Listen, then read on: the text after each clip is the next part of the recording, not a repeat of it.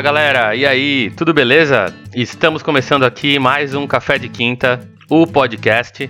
Podcast Café de Quinta nessa nesse período de quarentena. Como eu expliquei para vocês no, no, programa anterior, a ideia é que a gente aproveite esse período para trazer diversão, conteúdo nesse momento em que estamos todos trancafiados em casa. E para esse segundo programa, nada melhor para um momento de quarentena do que música. Então eu montei aqui um comitê de garbo e elegância e conhecimento musical de níveis estratosféricos. Então trouxe dois caras aqui, um já estava com a gente no programa passado, mas um cara novo aqui no Café de Quinta tem uma bagagem musical incrível. Então a gente hoje aqui trouxe seis discos que a gente gostaria de sugerir para esse momento de quarentena. É, cada um aqui trouxe sua bolachona preferida. E a ideia aqui é a gente vai trazer três discos mais One Hits, então três discos que são mais conhecidos e três discos que a gente considera lado B, que são discos que não são tão conhecidos ou de bandas que não estão aí no mainstream. Então a ideia é a gente discutir um pouco, falar sobre o disco, falar o que é interessante, a faixa, histórico, enfim, é isso aí. Então para começar, queria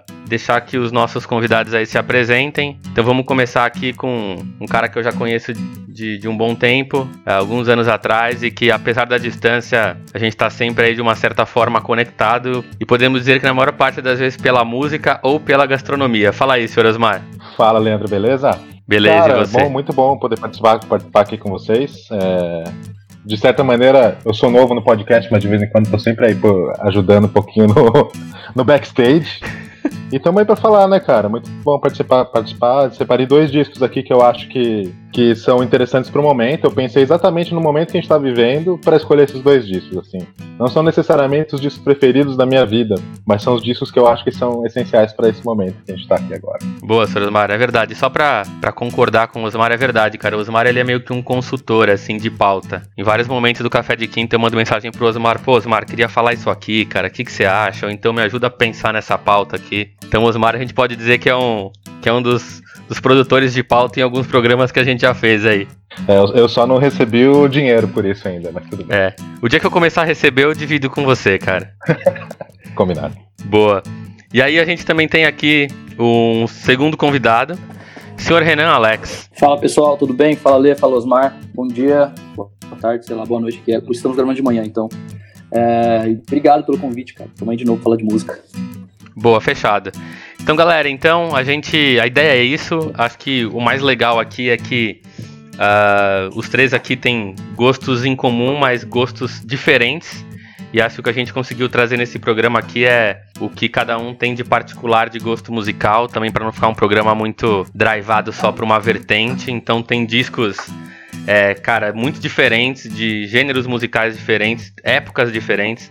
Então acho que esse vai ser o grande barato dessa, desse nosso bate-papo. Então pega o seu café aí, senta na sua poltrona, deita na sua cama, relaxa, que a gente vai para essa, essa discussão aqui. Bora lá.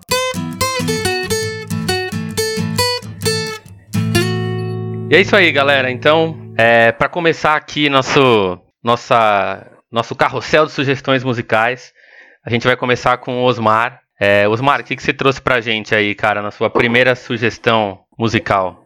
Cara, a minha, a minha primeira sugestão musical é um daqueles grandes discos, né? Que, que meio que todo mundo fala que é um disco fantástico, que todo mundo tem que gostar desse disco. E para mim foi um disco que foi muito difícil, porque quando eu tive contato com ele a primeira vez, ele não, não me desceu, cara. Justamente por causa do, de todo a expectativa que veio com a primeira audição, assim, né? Falar, cara, esse disco é o melhor disco do mundo, esse disco é melhor do que o Sgt. Peppers, o que já me dá a dica aqui de qual disco eu tô falando. Então, cara, como, como um disco poderia ser melhor do que o Sgt. Peppers, né? E quando eu ouvi pela primeira vez, ele não, não me passou. Mas alguns anos depois, eu não sei se foi uma coisa de, de amadurecimento, de, de, de. Por eu estar mais velho entender o que passava na cabeça daquele velhinho que escreveu esse disco, esse disco me, me caiu com uma coisa muito especial. Estou falando do Pet Sounds, do Beach Boys, que é um disco lá de 1966. Eu quis trazer ele para esse momento porque, para mim, ele é um disco que, de certa maneira, ele, ele traz um clima bacana, assim, cara. Ele é um disco, apesar de ter algumas músicas um pouco mais tristes e tal, ele é um disco, assim, que tem, principalmente na sonoridade, em vários momentos, uma coisa meio feliz, assim. Cara, é um disco de 66. 66 estava saindo Revolver, estava saindo Blonde on Blonde, Tava saindo o Aftermath do, do Rolling Stones, então é um ano muito louco pra música, né? O Pet Sounds vem meio como uma, uma resposta, cara, pro, pro Rubber Soul do Beatles, né, cara? Os caras estavam numa, numa competição interna de fazer um disco mais fantástico de todos os tempos e tal. E o, Pet, o Beach Boys era uma banda que ainda era meio que aquela. vivia numa fase bobinha, né? Aquele surf rock, músicas mais, mais bobinhas, mais pra galera dançar e tal.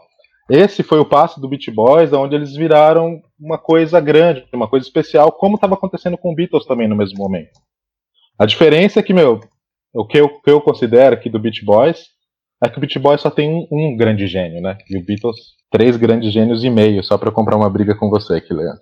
E esse esse único grande gênio no meio de uma banda tão grande, eu acho que eles não, consegui, não conseguiram é, dali para frente um, uns resultados como o Beatles acabou conseguindo, né? Na, depois que o Beatles virou essa banda muito mais complexa, né? Depois dos primeiros discos. Uhum. Cara, o, o, o Pet Sounds, cara, é, bacana, assim, tipo, o, o, Brian Wilson, que é o grande mentor da banda e esse gênio que eu tô falando, ele tem várias histórias muito loucas, várias lendas que envolvem ele, né? Inclusive, uma delas é a que diz o nome do disco, né? Que os caras chamavam de Pet Sounds, uma, era uma, uma brincadeira com, com o próprio Brian Wilson, que ele dizia que ele era capaz de ouvir sons que nenhum outro ser humano consegue ouvir, tipo, cara, sei lá, tipo, igual o cachorro tem uma audição numa frequência diferente da gente, o Brian Wilson também tinha uma frequência pessoal e por isso que ele trazia umas coisas muito loucas para as músicas, né? Essa aí eu não sabia, cara. É, então, é muito louco isso, né, cara? Diz que o cara tinha uma, uma... Ele era um cara muito perturbado, vamos dizer assim, né, cara? teve depois desse disco, principalmente, existem muitas histórias sobre os problemas que ele teve de psicológicos e tal. E que muitas dessas coisas apareceram nas músicas. Acho que uma dessas histórias, os Mareu, que bitomaníaco são, né? É que só conheço mais os, o lado Beatles que o lado Beat Boys. Mas tem uma história que rola aí no meio bitomaníaco que é que, cara, os Beat Boys eles lançaram então em, em agosto de 66 o Pet Sounds, né? É, muito ali, como você disse, em resposta, ou então querendo fazer alguma coisa melhor do que o Revolver, que foi lançado em maio, né? Ou seja, alguns meses antes do Pet Sounds. E é o que você falou, acho que tem essa, esse ponto da carreira do Beat Boys, que Pet Sounds foi um puta disco e o Brian, Brian Wilson conseguiu trazer essa genialidade dele musical no disco, né? E logo em seguida os Beatles, cara, em maio de 67, é, alguns meses depois do Pet Sounds lançaram o Sgt. Peppers. E aí parece que o Brian Wilson deu uma pirada, falou, velho, não é possível, cara, eu queria fazer um negócio foda. E os Beatles veio com o Sgt. Peppers. Aí rola uma uma fofoca de bastidores aí, ou uma notícia de corredor, de que o Brian Wilson, depois do Sgt. Peppers, começou a pirar, falou, não é possível, velho, eu achei que eu tinha feito um disco foda, e os caras lançam uma paulada cara, dessa na cabeça. Mas, mas é bem isso mesmo, assim, cara, eu, eu, eu acho que tem, tem as suas os pontos aumentados da fofoca, mas o que acontecia era meio isso, né, cara? Era um mundo muito diferente do que a gente vive hoje, assim, né? Cara, essa coisa da, da, da briga entre as bandas, assim, apesar de ser, ter uns pontos aumentados aí pela, pela fofoca, né, eu acho que ele é bem verdadeiro, assim. Só que apesar do, do Revolver ter sido lançado mais ou menos junto ali, parece que a, o que influenciou o cara, o Brian Wilson, a, a pensar num disco um pouco mais complexo foi o Rubber Soul, que veio um pouco antes, que ele acabou ouvindo mais, né, cara? Uhum, Inclusive, uhum. cara, para mim uma das músicas mais bonitas de todos os tempos, que tá nesse disco, que é God Only Knows. Uhum. É, cara, ela diz que ela foi totalmente escrita depois do cara ouvir o Rubber Soul. Cara, falou, cara, preciso fazer uma coisa bonita, especial, diferente. Uhum. E é muito bacana, assim, cara. Deixa eu só colocar uma, uma pimenta na discussão. Eu tenho uma revista da Rolling Stones edição especial com 500 maiores álbuns de todos os tempos. Nesta revista, a, o primeiro disco é o Sgt. Peppers do dos Beatles. O segundo disco é o Pet Sounds do The Beach Boys. E o terceiro disco é o Revolver dos Beatles. é, cara, então, mas é né, isso. Cara. É tudo ali, entendeu, cara? Eu acho que. E assim, no fim das contas, cara, eu acho que rola essa essa briga toda, mas, cara, acho que são discos muito bons, assim, sabe, cara? Eu, particularmente, gosto muito do Pet Sounds. E eu tenho uma história com Pet Sounds um pouco engraçada, assim. Eu não, comecei, eu não conheci o disco Pet Sounds com, com a bolacha, com o disco oficial de época, assim. Eu, um amigo meu, uma, sei lá, uns 10 anos atrás, ele deu para mim quatro CDs que eram os takes de gravação do Pet Sounds. Então eram quatro discos, cara, que tinham takes de gravação, então voz, só guitarra. E eu conheci o Pet Sounds aí. Então para mim foi muito mais foda, cara, eu acho, porque a hora que você vê os instrumentos isolados, você vê o trabalho vocal do disco, você vê, sabe, o, como é que os caras criavam os arranjos de guitarra, o piano, o instrumental. Você vê que o negócio é muito foda, cara, assim, é realmente é muito bom, assim, é um negócio que é pra época foi muito muito é, inovador, assim, né? Um negócio que trouxe uma uma característica pro rock ali na época importante, assim. Ah, sem, sem dúvida, cara. Eu acho muito louco por, pelo, pela, pela época, porque o que se esperava naquele, naquele boom ali, onde estava todo mundo vendendo, fazendo muita grana, era que as bandas continuassem fazendo as músicas simples e divertidas que elas estavam fazendo, né? Tanto que, cara, o, o Beatles dá esse passo muito louco de começar, cara, vamos fazer umas coisas mais. Lógico, o Beatles tem toda a história particular deles, né, de, da Beatlemania ali, e o Beach Boys também dá esse passo, cara. E as gravadoras não queriam isso. Isso que é muito louco, cara. Uhum, tipo, uhum. quando saiu o Pet Sounds, das outras várias histórias, né, que cercam o Pet Sounds, quando saiu o Pet Sounds, a gravadora lançou duas coletâneas do próprio Beach Boys para competir com a própria banda, cara. Tipo, meu, não vamos deixar esses caras é, criarem um mundo novo, entendeu? Vamos, vamos reviver o que eles fizeram aqui até agora e a, e a, a, coletânea ficava brigando com o próprio Pet Sounds na, na parada de sucesso, sabe, cara? Nossa. Então é uma fase assim, de, de, de, enfrentamento, assim, de crescimento, que eu acho muito bacana. Que eu acho que esse é o grande especial desse disco, assim, que, que eu quis trazer para essa discussão, né, cara? Tipo, a necessidade de você superar coisas e, e trazer coisas novas e, e, dividir emoções, assim, né, cara? Então, os dois discos que eu trouxe, esse Pet Sounds que a gente vai falar logo depois, eles são muito baseados assim no, no, emocional, assim, né? Só fazendo um disclaimer aqui, a hora que eu fiz o, a fofoquinha dos bastidores, na verdade o, o disco que, que, foi lançado anterior ao Pet Sounds, né, foi o Rubber Soul. Então, na verdade, a briguinha era, os Beatles lançaram o Rubber Soul, aí o, o Beach Boys lança o Pet Sounds, e aí depois tem o o, o Revolver ali e o Sgt. Peppers logo em seguida. Só um, uma correção cronológica. É, então, é uma briga. Eu, o, que, o que me entristece, assim, eu imagino que exista um universo paralelo que eu gostaria de conhecer em algum momento. É, é que essa, essa briga ela não continuou, né, cara? Porque por mais que as coisas que aconteceram na carreira do Beat Boy são muito diferentes das coisas que aconteceram na carreira dos Beatles dali pra frente, né? É, e eu, é. tipo, além da, das questões particulares, psicológicas do Brian Wilson, eu acho que tem uma coisa, assim, de especial dos Beatles, assim, que, que é aquela... São muitos gênios no mesmo lugar, né, cara? Lá, uhum. O Beat Boy já era uma coisa um pouco mais individual, né? Não, eu concordo, assim, eu acho que tem esse lance que para mim também... É, é, e aí, acho que é, é, o que eu falei, eu conheci Beat Boys eu conheci pela Surf Music, porque meu pai sempre gostou. Mas era sempre os one hits, assim, sabe? Meu pai não tinha, por exemplo, meu pai que é a minha referência musical, né? De, de clássicos do rock. Então você. Eu, eu, meu pai não tinha discos do Beat Boys, ele tinha coletâneas do Beat Boys. Né? Então era uma coisa que você conhecia os one hits. E aí acho que o cara, depois a gente tem o, o, o Pet Sound que é lançado, né? É, e que tem essa quebra toda. Uh, e depois acho que tem também um outro disco, que é o Smile, também do Beach Boys, que acho que também é muito. Resume um pouco aí, que é o Brian Wilson, né? Depois parece que tem até uma versão uhum. desse disco, se eu não me engano, que é o Brian Wilson apresenta o Smile. E é isso, Sim. eu concordo com o Osmar, assim, eu acho que a genialidade do Beach Boys para mim, apesar de, cara, de ser muito bom, assim, de os caras ao vivo no palco serem muito. Tem, tem vídeos da, da de, de shows dele na época, e até mais recente também da banda, os vocais eram muito bem elaborados, mas eu acho que a grande cabeça do Beat Boys pensante era o Brian Wilson. Assim. Boa. Pois é, pois é. Show. É, cara, era... cara, e é um disco que começa com Wooden Be Nice, né, cara?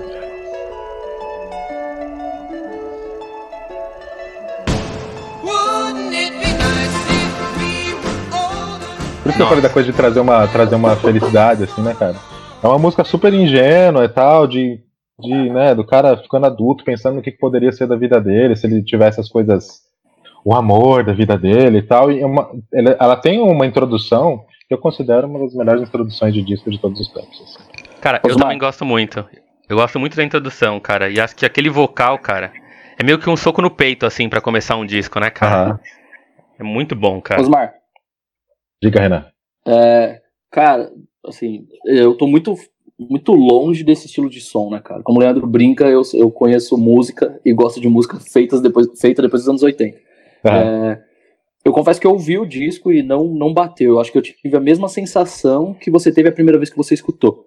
Então, obviamente, até pela história eu vou ouvir de novo, com outro olhar e ver se bate dessa vez.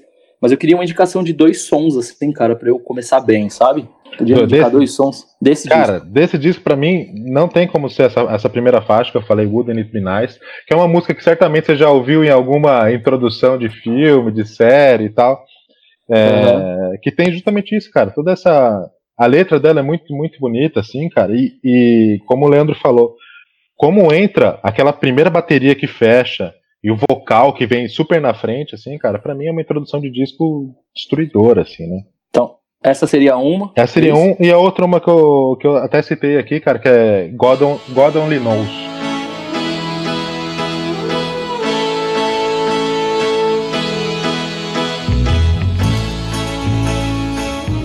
Cara, não tem como ter uma, uma música mais bonita do que essa para ouvir nesse momento, cara. Tipo, uma declaração de amor que dificilmente você vai encontrar uma no mesmo nível no, mundo da música. Osmar, a gente tá muito alinhado, cara, porque se eu tivesse que indicar duas músicas, eu indicaria exatamente essas, cara. Porque eu acho que você mostra a puta energia do disco, começando com é, Wouldn't It Be Nice, e você vê todo esse lado melódico, mais romântico no God Only assim, que é uma balada de piano, cara, para mim maravilhosa, assim. É uma das grandes composições do rock, com certeza. Renan, vamos partir pro seu então, cara. O que, que você trouxe pra gente aí? Trouxe um disco que é de 2006, é, de uma cantora que tenho certeza que quase todo mundo aí conhece, que é Amy Winehouse, Back to Black. Puta disco de uma carreira tão curta, né, cara? Uma cantora sensacional, mas que foi cedo. Isso é o que eu trouxe de dica. E virou um clássico esse disco, né, cara? Saíram só desse disco acho que saíram seis, seis top hits, assim, tipo, seis músicas de trabalho que bateram su sucesso quase que absoluto, sabe? Então, é um puta disco e essa é a minha indicação. E tem várias curiosidades sobre esse disco, cara. É, a Amy, ela foi, ela foi descoberta muito cedo pela gravadora, pela Island. E só para ter referência, a Island é uma gravadora que gravou Bob Marley, é, U2, são, são grandes nomes da música, assim. E a, a M tem dois discos de estúdio, esse é o segundo e um póstumo, né? Então, esse álbum demorou um pouco para fazer e ele veio depois de uma fase muito ruim da vida dela. Então ela casou com Blake e aí teve momentos difíceis, se afundou em droga, bebida e tal. Esse disco ele é um resultado de toda essa fase, cara. Então é um disco muito bem feito, mas que as letras são muito depressivas, cara. É, uma, é, é muito estranho, assim. Mas ele tem uma energia o, o som dele não é um disco para baixo. Muito bem gravado, cara. Teve dois produtores desse disco, que é o Mark e o Salan. O Mark, ele também é um cara sensacional. Ele trabalhou com Bruno Mars, Lady Gaga, Paul McCartney, Michael Jackson. O Salan já é mais uma linha de rap, trabalhou com Fugis, o, o Nas, né, que é um rapper super conceituado. E eles fizeram esse disco pra M, o que foi muito legal. O resultado foi muito bem feito. E o curioso desse disco é que ele foi gravado em pouco tempo, cara. É, Rehab, que é a música principal do disco, talvez.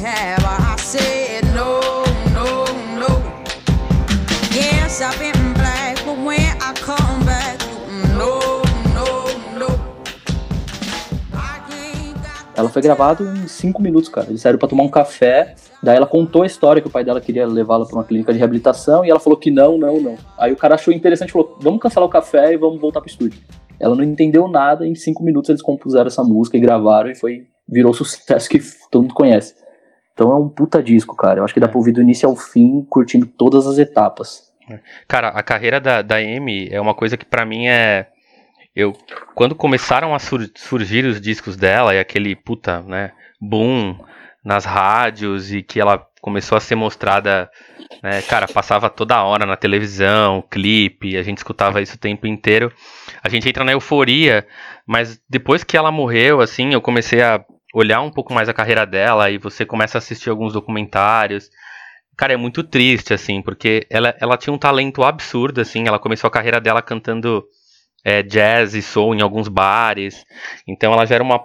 Já, já tem uma. Não, não foi uma coisa do nada, ela já tinha um trabalho ali anterior de barzinho em Londres, tocar na noite. E é muito triste, cara, porque especificamente no período de gravação desse, desse disco dela, é o que o Renan falou, assim, ela tava nessa fase de tá no momento de, né, de ir pra clínica de reabilitação, E aí tinha um lado também de. Ela tava por esse momento difícil da vida dela, de estar tá envolvida com, com, as, com as drogas e de beber.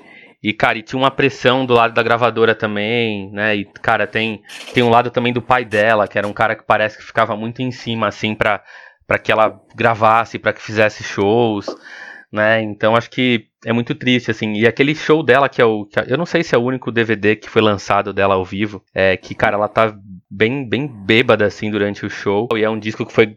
Um DVD que foi gravado é, numa sequência de duas noites de shows. E tanto que na segunda noite, cara, ela tava mais bêbada do que na primeira e ela não se lembrava do, do que ela tinha feito na noite anterior, assim. Então, parece que para montar o set list ela falou: não, vamos colocar essa música porque ontem a gente não tocou. Aí a banda, não, Amy, a gente tocou ela. Não, não tocou, a gente tem que tocar. Então é muito triste, assim, cara, porque é uma pessoa de muito talento. Mas acho que é um disco que tem, que tem músicas, cara, muito fodas. Se eu pudesse falar uma preferida minha aqui, eu gosto muito de Love is a Losing Game.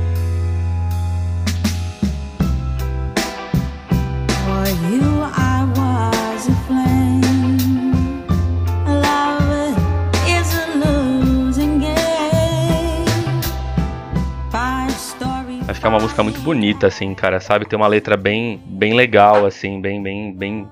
É triste, uma letra triste, mas uma muito melódica. Acho que é muito bonito, assim. É, a Amy, ela cresceu numa família de músico, né, cara? Os tios dela eram músicos profissionais de jazz, então a avó dela se relacionava com, com o dono de um, de, um, de um bar de jazz, né? Então ela cresceu nesse ambiente de música, tinha piano em casa, então ela sempre teve referências de jazz na casa dela, desde criança.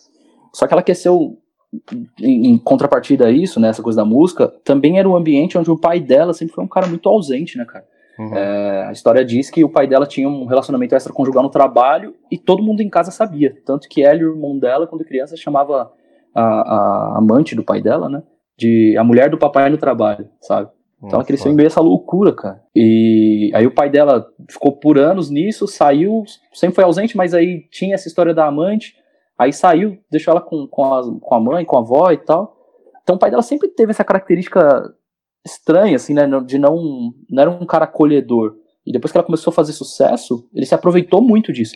Tem um documentário que eu não assisti ainda, mas eu ouvi um. Ouvi um, um, um, é, uma resenha sobre que o pai dela grava um momento que eu acho que foi até antes da gravação desse disco, inclusive, que o pai dela meio que quer tirar proveito. Ele grava, ele quer gravar a vida dela. Ele fala que vai fazer um documentário para ele, sobre a vida dele, mas no fim é sobre a Amy.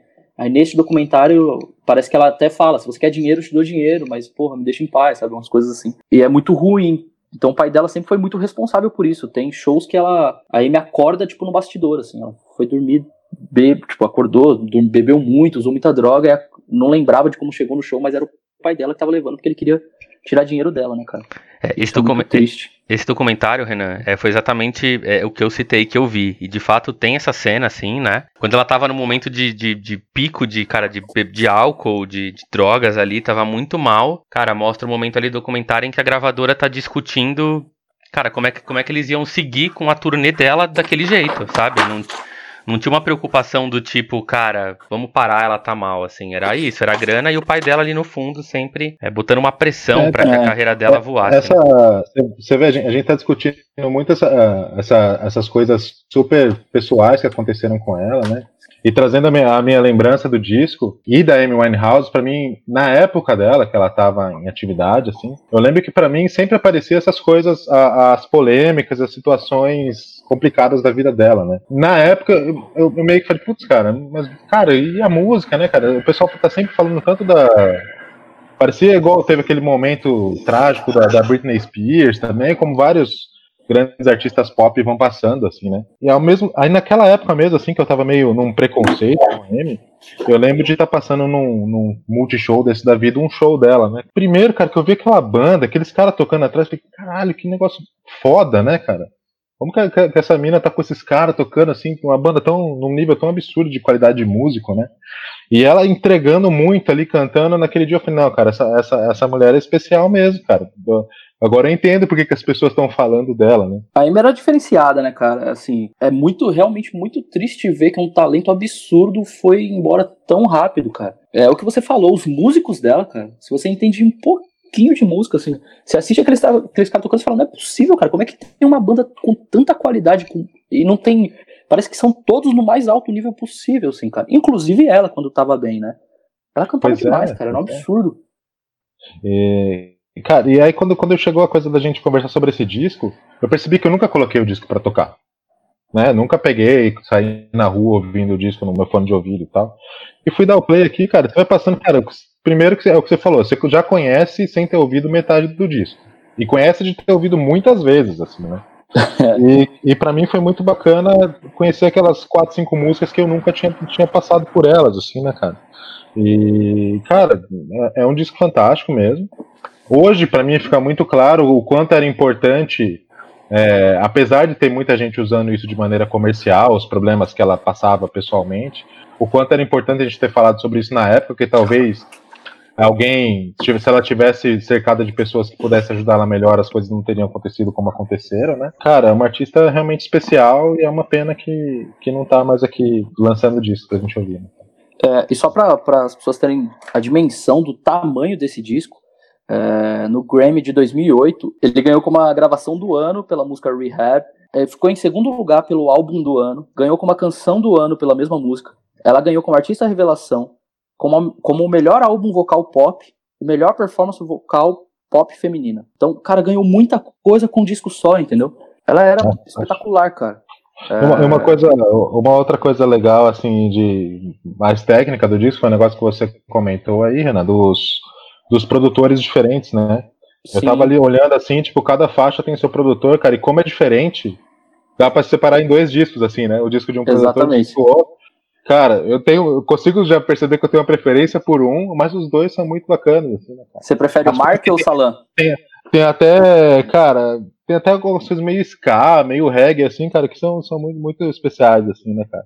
Eu acho prefere... que, o, que o, o Mark Ronson ali me, me deixa mais feliz, eu acho. Eu acho que o Mark Ronson, Ronson ele é mais. Ele tá mais envolvido com a, a música em geral. O Salan, ele é muito com o rap, assim. Tanto que eu não é. conheço nenhum um trabalho do Salan Remy fora do mundo rap. Esse o da Amy é o único. E a Amy, só uma curiosidade, Lê, você comentou que ela era. já cantava nos bares ali, jazz e tal.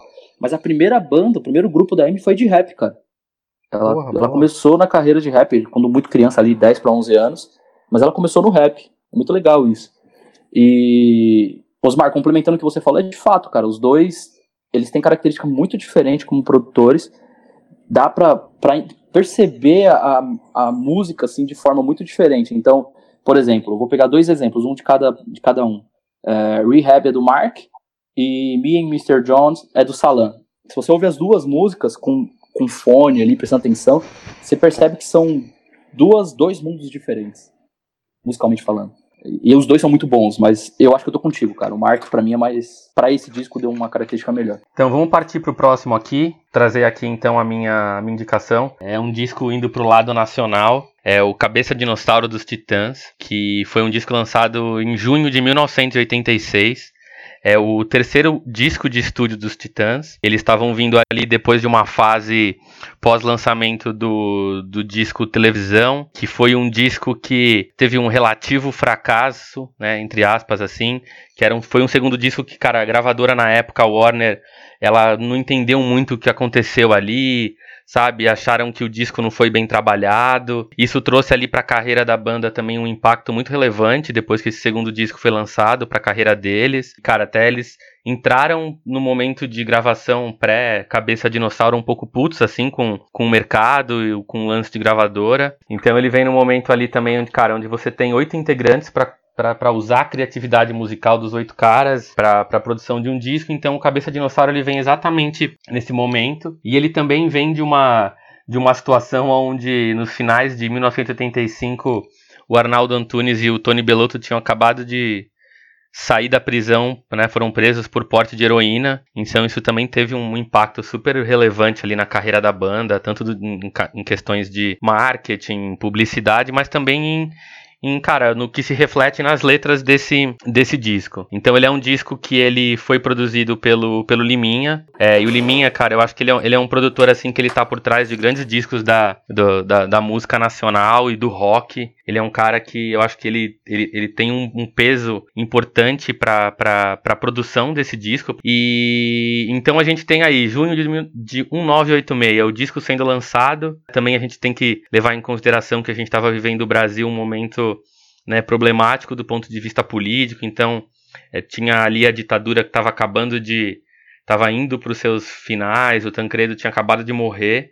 Então a gente tinha um clima no país político muito de cara, de desilusão, tristeza política. E acho que o Cabeça Dinossauro, com todas as músicas que estão ali, com as letras, é, é uma porrada, né, para todo esse momento. Então tem, cara, tem um puta questionamento ali político, social, né, um grito meio que pro que estava acontecendo naquela época. Né, isso a gente consegue ver refletido em todas as letras do, do, do álbum. Acho que isso é é, é, é, nítido. É, e é um disco, cara, que mistura rock com punk, com reggae. Então, é um disco importantíssimo para a carreira dos Titãs.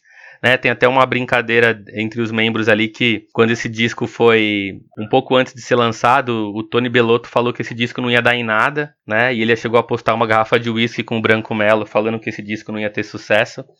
Ele acabou perdendo porque foi o primeiro disco de ouro que, que os Titãs ganharam, né, em dezembro desse mesmo ano. Então eu acho que é um disco super relevante, cara, com músicas de letras muito fortes. Então você tem ali Polícia, Estado Violência, Bichos Escrotos, tem esses grandes hits da carreira do, dos Titãs que a gente sempre escuta nos shows ao vivo e, cara, nas rádios. Então Homem Primata.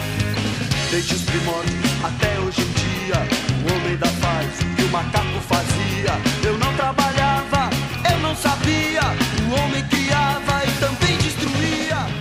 A, a, o, o Igreja. Então eu acho que, cara, são, são músicas que têm um conteúdo é, é, lírico muito atual, né? Então você pega, por exemplo, Estado Violência, né? A lei que não é minha, a lei que eu não queria.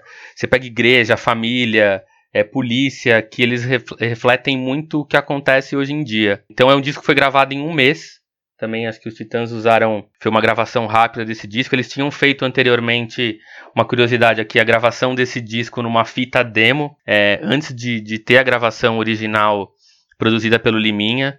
Então eles gravaram todas as faixas antes num, num estúdio, tinha uma, uma fita demo disso. Depois essa fita demo foi lançada numa versão em 2012, num disco duplo, comemorativo de 30 anos. Então, cara, eu acho que é um disco importantíssimo pro rock nacional, assim, Titãs. Para mim é uma banda referência do, do rock, que foi se desfazendo ao longo do, dos anos, os integrantes foram saindo, mas eu acho que é muito relevante. Eu tive o grande prazer, cara, eu posso dizer, que eu assisti o, o, a apresentação desse disco no Sesc Belenzinho em 2012. Tava ali o Sérgio Brito, o Tony Belotto, o Paulo Miklos ainda tava na banda e o Branco Melo. E, cara, eu consegui assistir esse disco na íntegra, ao vivo, no Sesc Belenzinho. Foi bem próximo ali dessa, quando eles começaram essa turnê em comemoração aos 30 anos de Cabeça Dinossauro. E, cara, eu acho que é um disco foda pra caralho, assim. Acho que tanto do ponto de vista político, quanto do ponto de vista social e de, de, de rock, assim. Acho que é um disco emblemático pro rock nacional. Então acho que a minha indicação é um disco preferido assim para mim do, do, rock brasileiro, assim, tá entre os meus top 5 com certeza de discos é, rock nacional.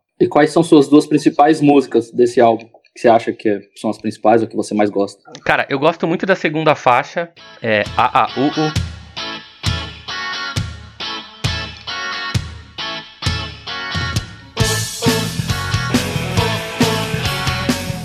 Gosto muito dessa música, eu acho que ela tem um, um, ritmo bem legal, assim, um arranjo musical que é foda, tem um meio que um reggaezinho ali, um skazinho.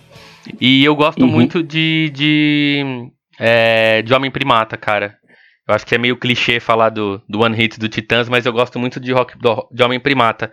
E acho que eu gosto de Homem Primata, cara, porque eu tenho uma lembrança, uma leve lembrança de quando eu era moleque, cara, de eu estar em casa e ver os Titãs tocando nos programas de domingo, sabe? Silvio Santos, Faustão.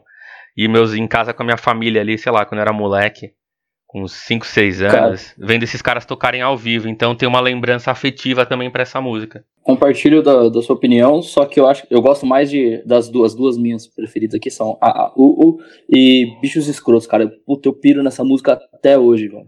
Aquele tipo de música que tá, por acaso, toca no rádio, você canta em voz alta, assim, sabe qual é? Acho que são as que eu mais gosto. E você, Osmar, o que, que você curte cara, nesse álbum aqui? Eu, eu também acho Bichos Escrotos um negócio sensacional desse disco, assim, né, cara?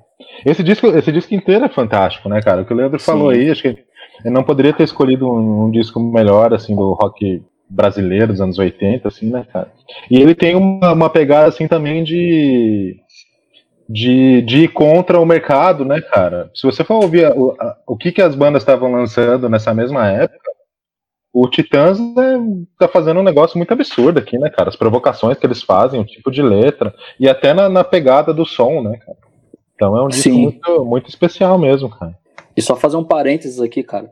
Lim, o Liminha, né, que foi produtor do disco, é um puta músico, e eu acho que vale. Não estamos falando da Marina aqui, mas vale dar o crédito do baixo lá de Full Guys pra ele. Quem não conhece o Liminha, escuta o baixo da música Full Guys da Marina, cara. Esse cara fez uma obra é, de pra humanidade, velho. O, o Liminha é um cara meio que onipresente, assim, no rock brasileiro, assim, né, cara? Todas as Nossa. grandes bandas passaram pelo cara, ou o cara passou pela banda. Hoje, hoje ele tá fazendo turnê com a Paula Toller, por exemplo. Sim, eu, eu, tive, eu tive o prazer de assistir, cara. Inclusive, eles mandam muito bem ao vivo, cara.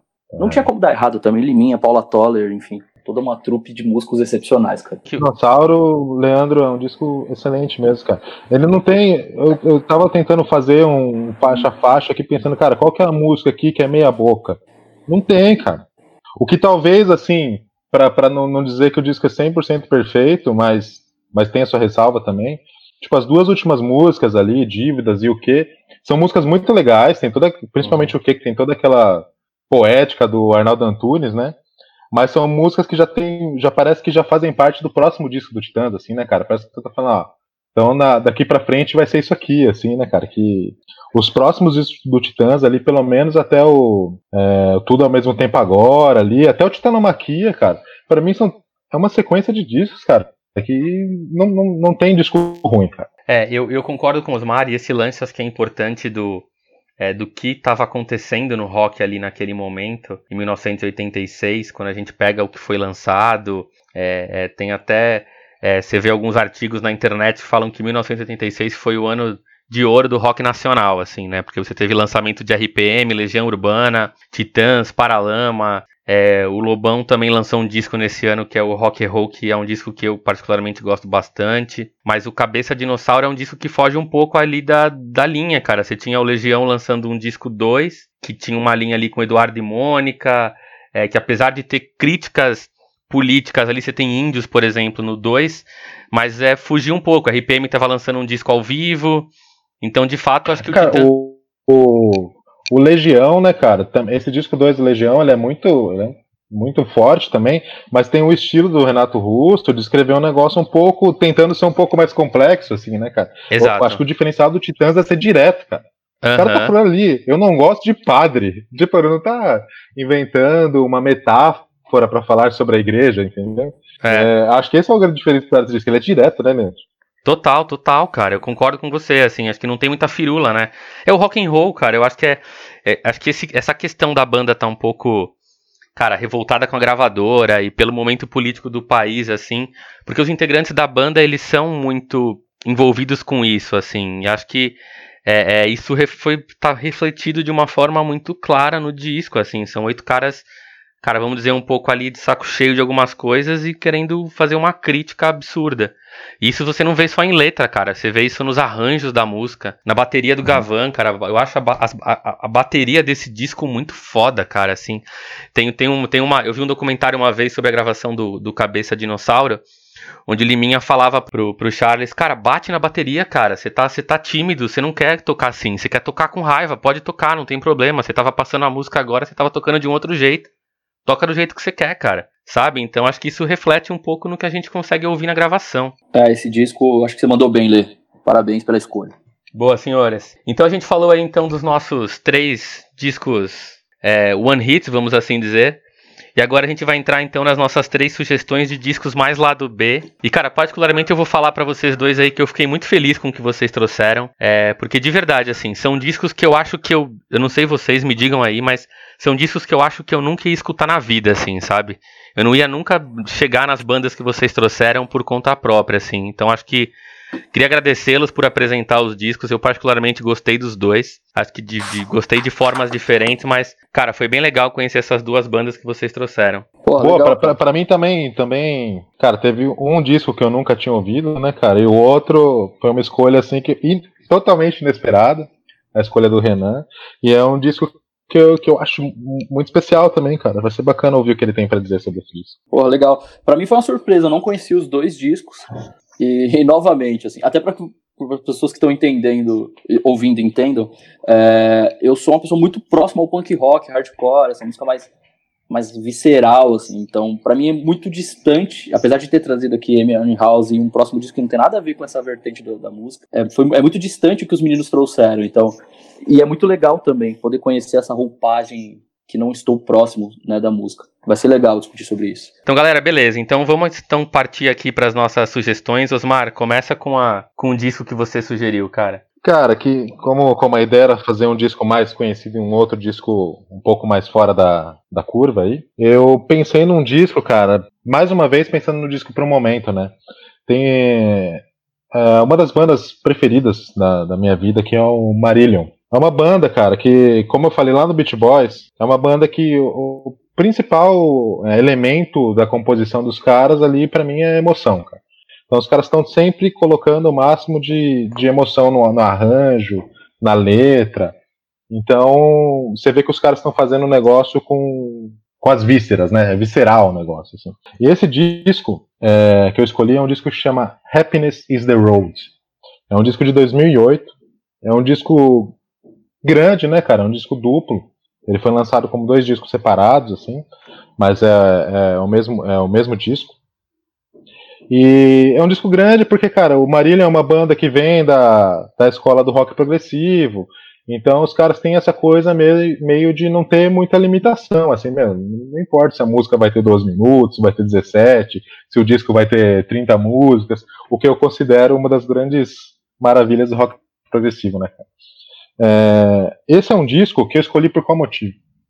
Acho que a gente está vivendo esse momento de isolamento, de, de ficar com a família, de pensar no que, que vai ser do mundo daqui para frente. Muitas coisas vão mudar. E esse é um disco, cara, que, com perdão do, do, do da, da palavra que é um pouco mal vista por aí, é um disco que, que soa quase um disco de autoajuda. Assim. Por quê? O, o, a, o tema principal, que é o nome do disco, o nome dessa música, que é Happiness is the Road, ela vem de uma, de uma necessidade do Steve Hogarth, que é o compositor e vocalista da banda. Quando ele estava passando por problemas pessoais, ele foi procurar um médico, e o médico receitou para ele um livro. E o livro é aquele O Poder do Agora, que é um clássico do. Puta, do, eu sei. Da, da, da autoajuda e do desenvolvimento pessoal, né, cara? E, cara, eu que pessoalmente não sou um grande fã desses livros, esse é um dos poucos que eu considero que tem que tem realmente uma, uma relevância para as pessoas. Porque o que, que ele fala? Que a gente precisa viver o agora. Que você não é sua dor e você precisa curtir o teu momento. Quem acha, quem não concorda com isso, né, eu acho. Uhum. É, então esse disco ele passa um pouco essa mensagem que eu acho que é importante para esse momento que a gente está vivendo. Por isso que eu acabei escolhendo ele. Ele é dividido em dois, em duas partes, né? Tem o disco 1 um que chama Essence, o disco 2 uhum. que chama The Hard Shoulder. Primeiro disco é um disco bem mais calminho, tem mais umas ambientações de piano, de teclado, e fala de coisas muito mais pessoais, assim, né, cara? Pra eu falar algumas músicas, assim, desse disco, tem, tem uma que chama This Train Is My Life.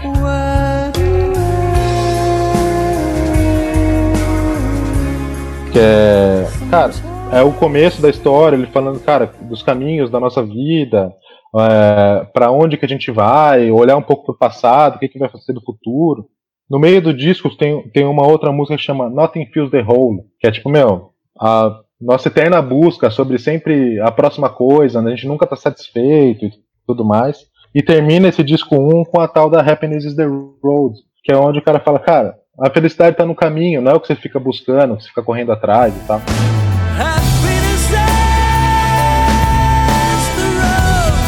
Então eu gostaria, se alguém puder ouvir esse disco, é um disco que vai fazer muito bem para as pessoas nesse momento, assim, justamente por essa mensagem. A parte 2 do disco, que é o Hard Shoulder, é, já é uma coisa com um pouco mais de pegada, já tem um pouco mais de guitarra e tem temas um pouco mais genéricos, assim, né? Então eles ficam como também uma dessas diver coisas divertidas do rock progressivo, são duas são dois discos meio temáticos, assim, né? Tem um, uma música que eu acho fantástica ali, que tem uma introdução sensacional, que é aquela The Man from the Planet Marzipan, que é muito louco, fala do contato, de você ser diferente, de, de como você chegar nas outras pessoas e tal. E termina com uma música, cara, muito bonita, muito triste, que chama Real Tears for Sale, que, é, que ele fez pra Sinead O'Connor. Vocês lembram dessa cantora, aquela uhum. carequinha, ficou famosa ali nos anos 90, e ela falava muito das tristezas dela, né, cara, do sofrimento dela. Ela até, tipo, eu acho que a Sinead O'Connor, Renan, ela dialoga muito com a, com a Amy Winehouse, cara. Não sei se você Porra. conhece a discografia dela, alguma coisa assim. Não conheço, ela, é cara, eu, eu anotei aqui para ouvir. Cara, ela, ela em outra pegada, é um outro tipo de música, assim, cara. Imagina uma, uma Amy Winehouse, fim, fim dos anos 80, começo dos anos 90, assim. E essa música ele fez para ela, assim, né, cara? Sobre, cara, como você colocar o sofrimento, os seus problemas na música e, ser, e ainda assim ser verdadeiro com isso. Porque ela fazia isso então, muito cara, bem, né, Osmar? Sim, cara, Aquela... era totalmente verdadeiro. Porque Real Tears for Sale, é, lágrimas de verdade à venda, sabe, cara? É. É, cara, então, por que desse disco? É um disco muito emocional, como tudo que o Marillion faz. E é um disco que eu considero que traz mensagens assim importantes para o momento que a gente está vivendo agora, aqui nos nossos lockdowns pessoais. Osmar, me indica duas músicas do disco 1 e do disco 2, cara. Cara, eu vou. Para mim, do disco 1, não tem como não ouvir a Happiness is the Road, é uma música longa, que ela conta toda essa história que, que, eu, que, eu, que eu meio que resumi aqui para vocês. Sim. E, e lá no começo do disco, a This Train is My Life, né, cara? É uma música muito bonita e é muito introdutória pro disco, assim, né, cara? Eu, eu gosto muito dessa ideia da, das bandas de rock progressivo de criar, de ser importante a sequência das músicas, né? De você criar um contexto, criar um, um conceito, né? Então, quando você entra no conceito ali do This Train My Life, você vai, vai, vai seguindo pro resto do disco. É aquele tipo de disco que você tem que ouvir com a letra na mão, assim, cara. Não é um negócio só pra você curtir, assim, né? Você tem que apreciar, você não tem que ouvir, né? É, cara, faz, faz parte, faz parte da, da, da, da escola antiga do, do rock and roll, do álbum conceitual, né, cara? O disco 2, cara, como é um disco mais, mais, mais genérico, assim, um pouco mais rock and roll, eu indico a The Man from the Planet Marzipan, que eu comentei aqui. A Real Tears for Sale, que é a da, sobre a Sinead O'Connor, né? E tem uma outra, mais rock and roll, uma canção um pouco mais, mais romântica, vamos dizer assim, que é Whatever is Wrong with You, que é fantástica, cara. Uma música para pensar relacionamento. Eu não conhecia o, o Marillion. É, cara, eu sei que é uma banda que tá na discografia do, do Osmar. Eu sempre escutei o Osmar falar de, de, de, de Marillion. Aliás, acho que o Osmar deveria, deve ter me orientado em alguns anos atrás, ou indicado Marillion, mas acabei, cara, nunca dando a devida atenção. E eu confesso que foi uma surpresa para mim, assim. Eu não sou o maior fã de rock progressivo, na verdade não conheço, cara, rock progressivo assim, então é, é, não posso dizer que sou um cara que dá para fazer comparações dentro do gênero. Mas, cara, foram dois discos que me, me chamaram muito atenção. Assim, o, o primeiro disco ele foi muito curioso, porque eu, eu fui escutar ele depois de, cara, ter trabalhado essa semana um dia aí até quase 8 horas da noite, 8 e meia. E aí eu almoço, jantei e tal, e deitei para escutar o disco, cara. E é um disco, cara, que ele é muito. Acho que tem esse lance do rock progressivo, cara, de ter as músicas demoradas e as introduções que demoram para que você comece a chegar ali no auge da música. E cara, foi um disco muito para mim a, a princípio, nessa né, primeira ouvida, disco muito gostoso para escutar relaxando assim. E aí eu fiz um pouco disso do que o Osmar falou, né, sobre pegar as letras e ler o que os caras estavam falando ali. E de fato é um disco que versa muito sobre as questões da vida. Gostei muito, cara. Eu, particularmente, do disco 1, gostei muito do da The Strange My Life, cara. Eu acho que essa música eu escutei ela e depois eu acabei colocando no repeat aqui algumas vezes ao longo da semana. Cara, achei muito bonita. E gostei também de Trap Day Spark. Eu achei essa música linda, cara. Assim, eu também achei já adicionei aqui na minha biblioteca de favoritos. E do segundo disco eu gostei muito de Older Than Me. É uma música que me chamou muito a atenção, assim. Então para mim foi uma surpresa poder entrar em contato com esse tipo de gênero musical, assim, conhecer outras coisas. Vou pedir em breve orientações pro Osmar. E, e tem um lance comigo, assim, com a música, que eu sou muito de de a música ter alguns momentos, assim, né? Então, do dia a dia e tal. E, cara, e um disco desse, por exemplo, cara, eu acho que são discos que eu escutaria muito fácil eu dividiria ele em dois momentos do meu dia. O número um, indo trabalhar. Cara, a hora que eu tô no metrô, eu colocaria o disco um para chegar no trabalho tranquilo, sabe, relaxado. E o disco dois para depois de um dia pauleira escutar e dar uma ufa, beleza, agora eu vou para casa descansar. Então, cara, são discos muito legais, me surpreenderam, assim, eu não esperava ser surpreendido por esse tipo de, de trabalho e, cara, foi muito positivo para mim.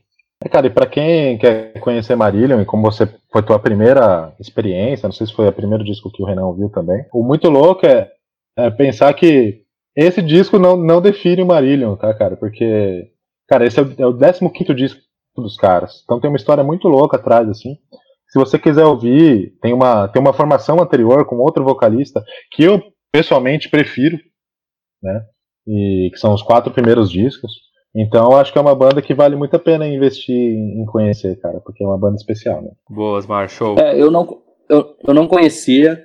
Rock progressivo de fato não é o meu estilo de som. Eu sou o chato desse programa, né, cara? Toda vez não é próximo ao que eu gosto. Mas eu vou ouvir as indicações de novo, assim. Eu ouvi uma primeira vez, não bateu, assim como o outro disco que a gente falou no começo do programa. Mas eu vou ouvir e vou volto com, com a minha opinião sobre essas músicas depois de reescutar, digamos assim. É. Cara, eu, um... eu até entendo, Renan, porque esse, esse é um disco que, como entrada, é um disco que é muito estranho, assim, cara, de você sair ouvindo e, e já curtir direto, assim, né, cara? É, por isso que eu, que eu falei mais assim, quando a gente tá aqui indicando pro, pra galera que tá ouvindo a gente, eu, por isso que eu pensei, cara, no, na mensagem que o disco passa, assim, cara, acho que é bacana a galera ouvir por isso. Mas a gente pensando musicalmente, de acordo com o background de cada um, assim, cara, é um disco realmente que é, que é estranho de, de cara você ouvir e falar, nossa, que disco fantástico. Se você me perguntasse qual o primeiro disco para você ouvir do Marília, eu jamais ia te dizer esse. Ah, então tô, pode ser por isso. Eu tô, eu tô escolhendo esse mais pelo, pelo momento, assim, e, e por ser um dessa formação um favorito. Legal. Boa. Renan, o que, que você tem pra gente aí, cara? O que, que você trouxe? Cara, eu trouxe um, um nacional, é, Tavares, que é do Rodrigo Tavares, ex-baixista da Fresno.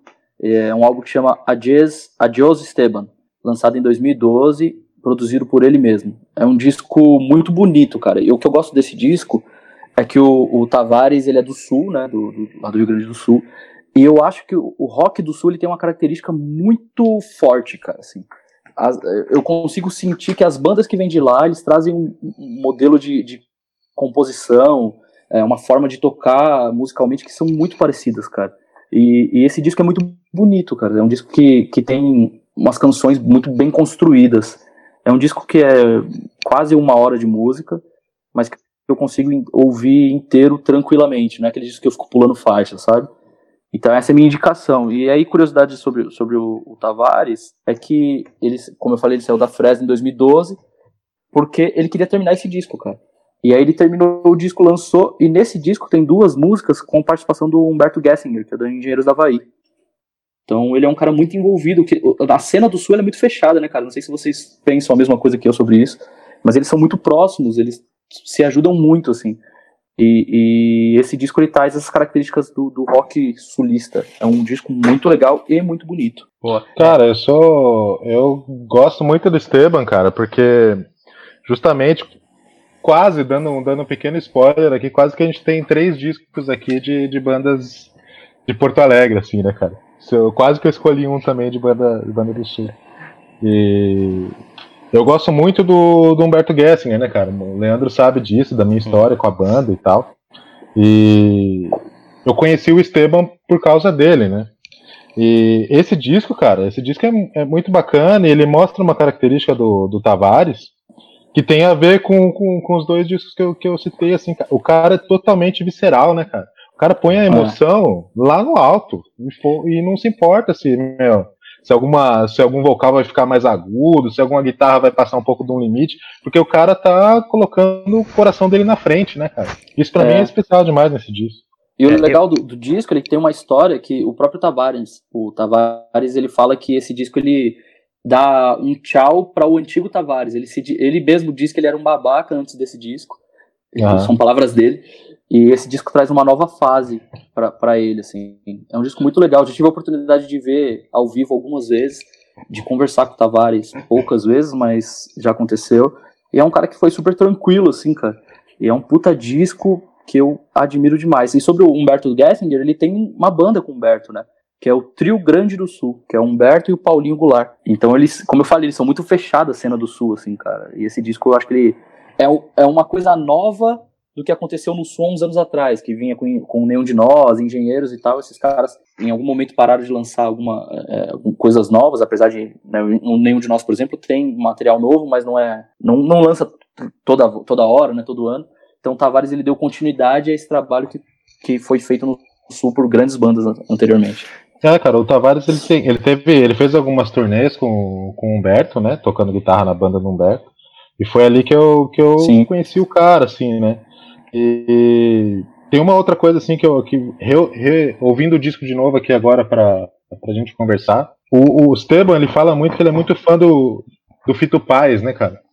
E, cara, fica muito claro no disco, assim, né, cara? Hoje, T sabendo que ele é fã do são, Fito Paz, né, cara? Todos e, os caras do Sussão. O Esteban tem umas músicas que parece que o cara tá fazendo um cover, assim, né, cara? Muito louco. É ah. muito, a influência é muito clara, né? Exatamente. Aquele tecladinho, né, cara, meio sanfona. Puta, é, cara, o, je, o jeito demais. de cantar e tal. Ah, e... Muito legal. Pra não dizer que não tem nada nesse disco que eu não gosto, assim, pra, pra, pra, você não ser o único chato aqui hoje, Renan. eu tenho, tenho um negócio que eu não gosto nesse disco, que o Esteban ele faz tudo, né? Ele toca todos os instrumentos, ele compõe tudo e tal. E ele Sim. tem um instrumento que, que não, é o, não é o melhor dele, que é a bateria.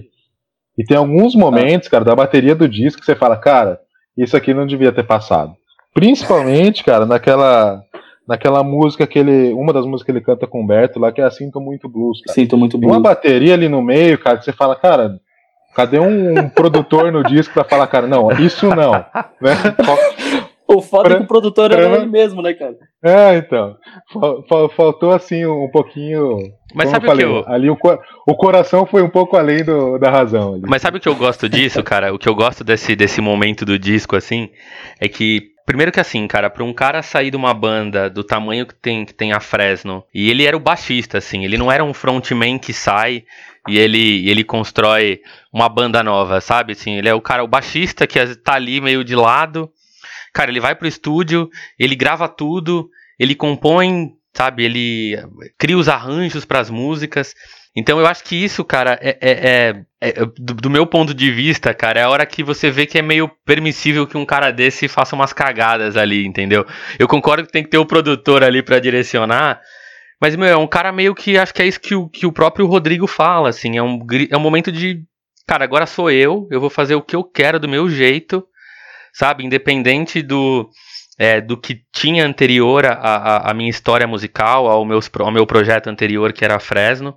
Porque o disco, assim, ele é muito sentimental, cara. Ele é um disco muito. Tem músicas você fala de amor, é, ele é emocional, assim, né? Tem um lado emocional pesado, né? Eu, eu acho que a maturidade musical desse cara me impressionou muito, pensando que, cara, ele, ele ele saiu da Fresno e veio gravar um disco sozinho, apesar dos, dos pontos que o Osmar trouxe. Eu não reparei essa, esse detalhe da bateria no Sinto Muito Blues, eu vou ouvir. É, passou batido, talvez. Mas é uma coisa que me, que me chamou muito a atenção. Eu não conhecia o, o, o Esteban, foi agora é, primeira impressão, então, de escutar a primeira vez. E eu falei pro Renan que eu comecei a escutar o disco no modo shuttle e eu escutei as duas músicas aleatórias do disco, que foram as duas músicas que eu menos gostei logo de cara, assim. E aí, eu, no momento, eu falei pro Renan, eu liguei, eu falei com ele e falei, puta, Renan, o disco é muito ruim, cara, sério, é horrível. E aí eu falei, bom, mas deixa eu ouvir tudo para conseguir trazer os meus pontos de vista. E aí eu comecei a escutar o disco na Crianças. sequência na sequência da gravação, assim. Crianças, Oi, oi. Deixa eu dar uma dica aqui para, para as crianças que estão ouvindo a gente. Nunca ouçam o disco no modo shuffle. Sempre ouçam ele na sequência. Então, você sabe que. Do, do, papai aqui. Você sabe que eu sou meio chato com isso, assim, né? Eu, eu, eu, eu cara, acho que por, pela questão do vinil, de, de, de, gostar tanto de vinil, eu acredito que a gente tem que ouvir. Na, eu sou o maior defensor da sequência, assim, discute na sequência que está no disco.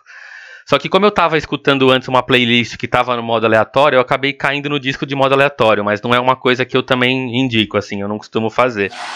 E eu tive mas duas. É um desrespeito com a obra, cara. Então, não. Sequência, não total. História, como é que você põe no. Total, velho, eu concordo, assim, eu concordo total. Parece uma coisa ridícula, mas é verdade. E eu tenho duas músicas muito, cara, muito que eu gostei muito assim do disco, acho que são as minhas preferidas, que é a primeira é a Visita. Cara, eu acho que tem um arranjo muito legal, tem umas variações melódicas muito bacanas nessa música. E cara, e tem uma música que é a Sofia.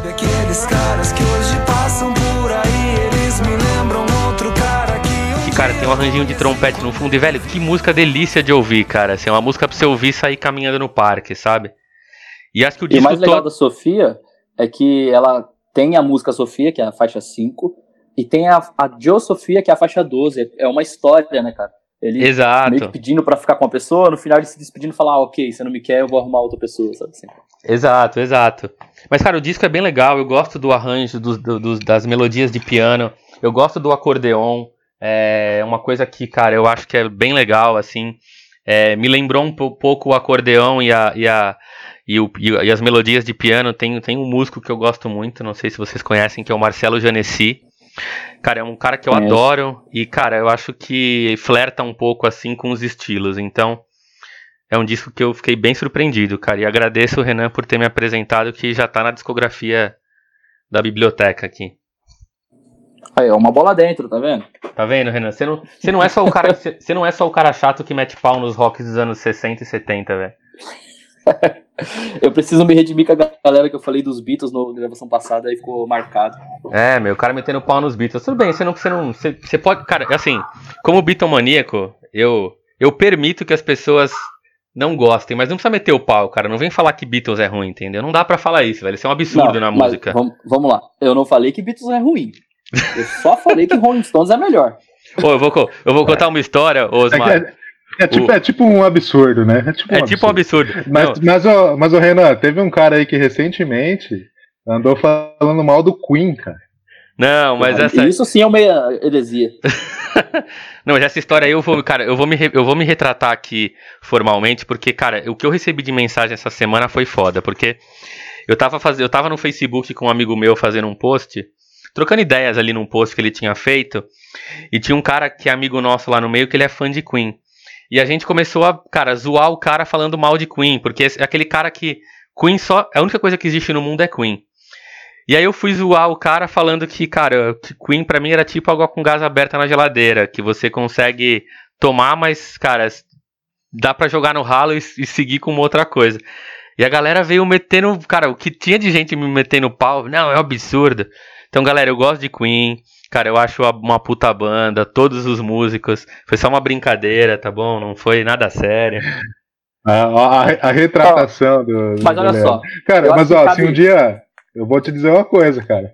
Mas eu vou deixar aqui só como uma para uma próxima situação. Eu tenho uma opinião bem polêmica sobre o Queen também, mas não falar. Ah, então a gente É, vai trazer, eu- a gente vai trazer no, no próximo, no próximo Eu até- programa. eu até queria fazer outro parênteses aqui, que é isso também. A gente também tem que fazer um programa sobre nem tudo que é antigo ou toda banda que é reconhecida, tudo deles é bom. Por exemplo, eu tenho um disco do Queen, chama Hot Space, que tirando Under Pressure, é uma bosta.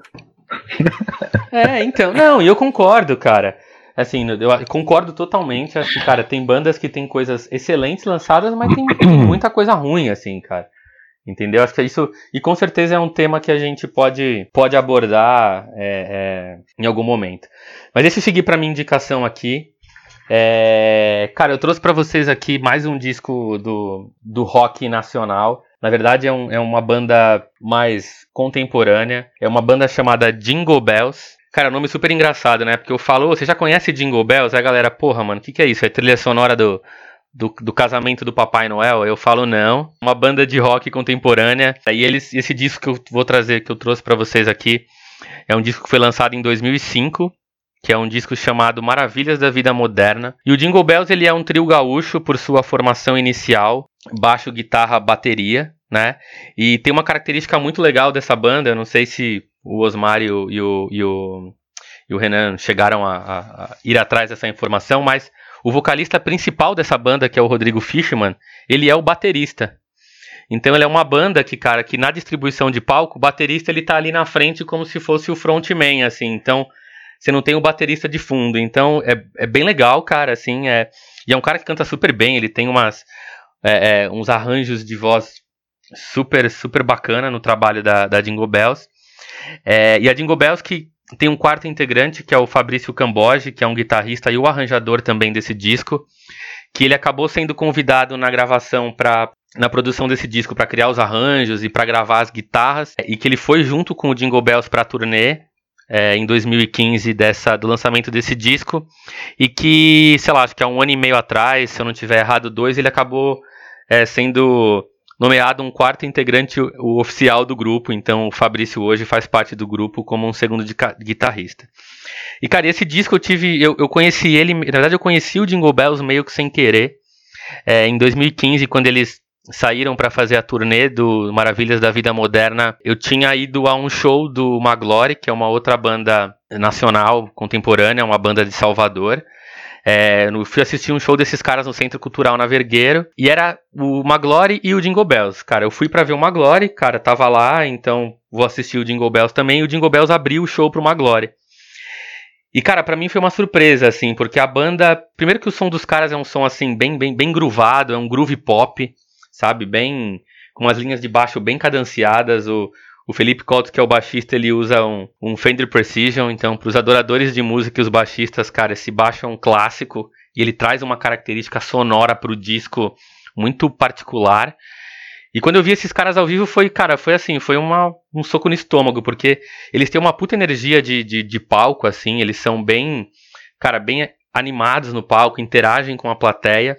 E, cara, eu, eu lembro que o som tava foda, assim, muito bem equalizado, o volume tava alto e aquele baixo e o bumbo batendo no peito.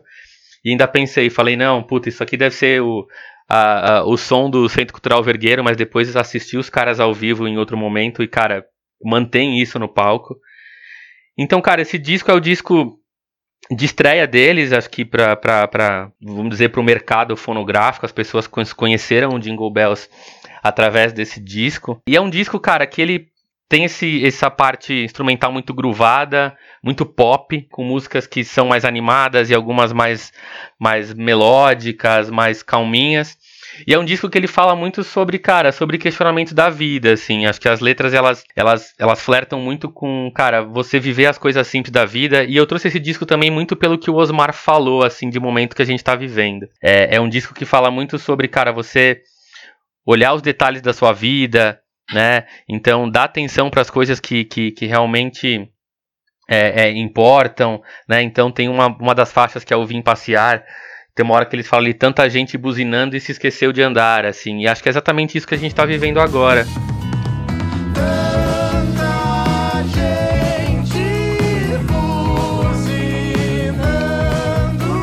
Cara, trancado dentro de casa você começa a pensar nas coisas da vida de um jeito diferente, né? Puta, que saudade de ir num parque. Que saudade de fazer uma caminhada no meu quarteirão. Então acho que ele é um disco que ele tem essas letras que acho que cabem muito nesse momento.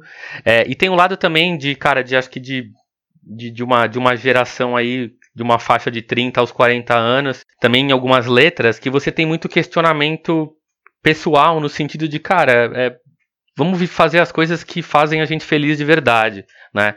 E quando eu conhecia a Jingle Bells, eu estava passando por um momento de questionamento profissional muito forte, assim, sabe? De, de, e pessoal também, de cara, porra, eu vivo nessa vida louca de só trabalhar, sabe? De me estressar com o trabalho. E, e tem letras ali, como por exemplo, Mistério dos 30 é, e Fugiu do Dia, que são letras que elas falam um pouco disso, assim, de cara, de que é, é, essa letra Fugiu do Dia tem uma parte que fala: sorrindo percebeu que a alegria era a própria estrada. Então acho que tá muito caminhando para isso. E cara, é um disco lindo. É, eu comprei esse disco quando eu fui na. Quando eu assisti esse show dos caras. E é um disco que, cara, ele não é um CD tradicional daqueles encartezinhos que a gente tá acostumado. Ele é um disco lindo, cara, que, sei lá, ele tem aqui uns 16 centímetros por, por, por 18, ele é maior, assim. Então eles têm uns cards dentro com as letras. Tem um trabalho também de, de arte, de capa e de encarte que, cara, é muito bacana. E de verdade, para mim, assim, é uma das, das grandes bandas do rock nacional no momento. Eu, eu gosto muito do rock nacional e eu sou um cara que eu sou sempre muito curioso para conhecer bandas novas.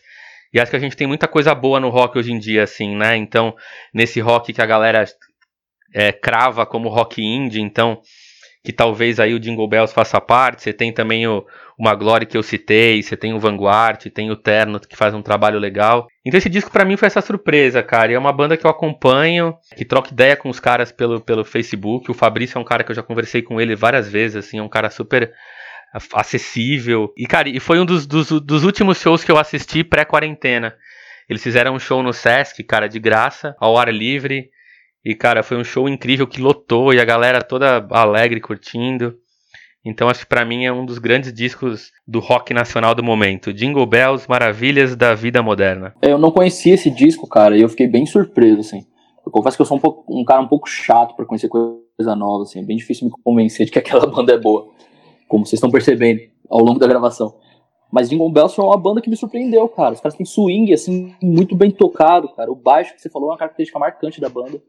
E eu achei muito bem feito, é uma banda que eu gostei bastante, Leandro. E é muito legal. E, e isso que, essas bandas que você mencionou agora, eu sinto que o momento que nós estamos vivendo é um momento que a gente viveu, sei lá, o ano, talvez 2004, 2006, não sei. Que era a época do, do, de várias bandas que estavam surgindo ali, que depois viraram o rock do ano na, nas rádios, que é o caso da NX0, Fresno, Glória, Reitin, sabe? Que saiu tudo da mesma cena ali, Hangar 110, aquela galera que participava do underground, e virou o que a maioria das bandas que passaram a ser conhecidas naquele momento em diante, CPM, enfim, Dead Fish. E eu, e eu vejo isso com as bandas agora, cara. Tem todo. Agora o rap tá, passou, tá em alta ainda, né? Mas vem muitas bandas de rock, de rock nova, assim, que eu acho que em pouco tempo vai, vai virar. São, vão crescer bastante ao ponto das pessoas terem mais acesso a essas bandas. Que é o caso dessas bandas que você citou, Far From Alaska, enfim, bandas Molho Negro, enfim, uma galera que tá vindo aí e vai ser muito legal, cara. Então, obrigado pela indicação. É, e eu acho que esse ponto, Renan, do rock nacional, cara, tem uma coisa que me incomoda muito, assim, é, é o pessoal falar, puto, o rock morreu, né?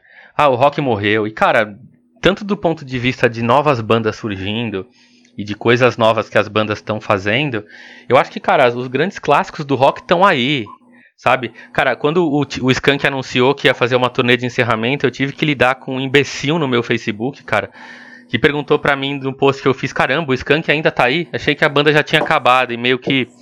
Cara, os caras estão aí, velho, não é porque os caras não estão na televisão, não aparecem na, no Faustão, no, Domingo Legal, seja lá onde for, que, que os caras não estão, né? Não, não, existem mais, né? Então acho que o então, cenário do rock é. ainda é forte, cara. Tem muita coisa que, que, que, rola e é vivo. Mas aí que tá, né? As pessoas tendem a achar que o rock é o estrelato. Não é, cara. O rock é isso aqui que a gente tá vivendo. Uhum. Volta e meia, um vai. Um, um, dois cresce e vira rockstar. Mas no geral, o rock sempre foi isso aqui. Tá certo? É que a maioria das pessoas consome o rock mídia, né? E, e, e, quando na verdade existe uma camada para baixo aqui que nunca deixou de existir. Sempre houve banda, sempre houve pubs, sempre houve música underground fervendo, entendeu? Então o rock continua o que ele sempre foi, com a diferença que quem tá lá na mídia agora, de repente, são mais os caras do rap. É, é verdade, o rock no, no mainstream é, é exceção, né, cara? Quando o rock tá na, na frente da parada ali, né, que todo mundo tá ouvindo, assim, né? A gente passou por essa fase, né, do, que é justamente como a gente começou falando do, do Cabeça Dinossauro. A fase do, do meio dos anos 80 para frente, até o meio, primeira parte dos anos 90, era o rock and roll lá na frente, né, cara? Uhum. E brasileiro, né?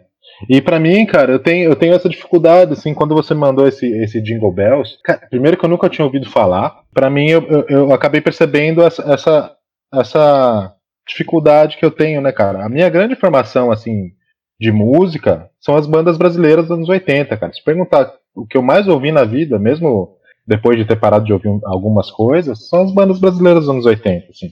Então, rock nacional, para mim, a minha grande formação, assim, como, como ouvinte de música, assim, né? E, e para mim, eu realmente parei, cara. Chegou um ponto, a última banda nacional que eu gosto muito, é uma que eu tenho em, em comum com o Leandro, aí é o Ludov, cara. Pra mim, o Ludov foi a última grande banda que eu ouvi e que eu um ainda clássico. ouço. Né, cara? Depois disso, eu nunca mais ouvi nada. Não tem, eu não consigo dizer, nossa, tem uma banda brasileira que de 2010, de 2014, que eu acho maneira. E não é porque elas não existem, é porque eu realmente não, acabei não indo mais atrás, assim. Ouvi esse Jingle Bells, cara, eu achei bacana. O disco é muito, muito bom, cara. Gostei da produção. O Leandro já marcou o ponto que para mim foi principal, eu que sou baixista, né, cara? O baixo do disco é fantástico. Tanto em arranjo quanto da sonoridade, assim, né, cara? Foi a primeira coisa que me puxou. É, o vocal muito diferente, tanto que o cara tem uma coisa meio swingada, meio funk, aí vem uma música com uma pegada um pouco mais pop rock and roll que o cara tenta encaixar esse vocal nessa pegada e fica, fica bacana também.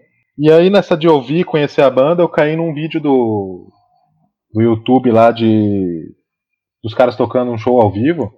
E aí que eu vi o cara cantando na bateria, cara, falei, cara, que, que loucura, né, cara? Que, tem umas bandas por aí com baterista cantando, mas geralmente é uma voz um pouco mais contida, né? Um cara fazendo um negócio mais controlado e o cara tem essa voz pra frente, assim, que não combina muito, né? Com você imaginar que é um baterista que tá cantando, assim. Exato. Então são cara. coisas especiais, da, especiais dessa banda que me chamaram a atenção, assim, né, cara? Inclusive, eu acho que esse baterista devia ir pra frente. Larga a bateria, vai cantar lá na frente e deixa um cara tocar aí.